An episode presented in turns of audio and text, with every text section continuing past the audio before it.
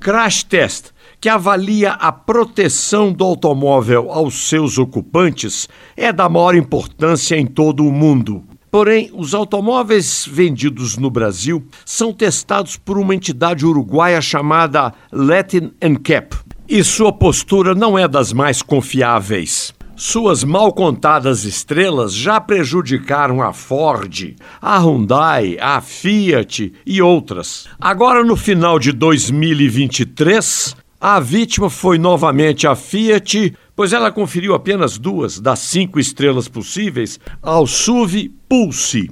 Mas, segundo a fábrica, o Latin Cap sabia tratar-se de um modelo defasado, não mais fabricado, e que o resultado seria outro caso fosse testado o modelo produzido hoje em Betim. É por essas e por outras que eu não confio nos resultados do Latin Cap.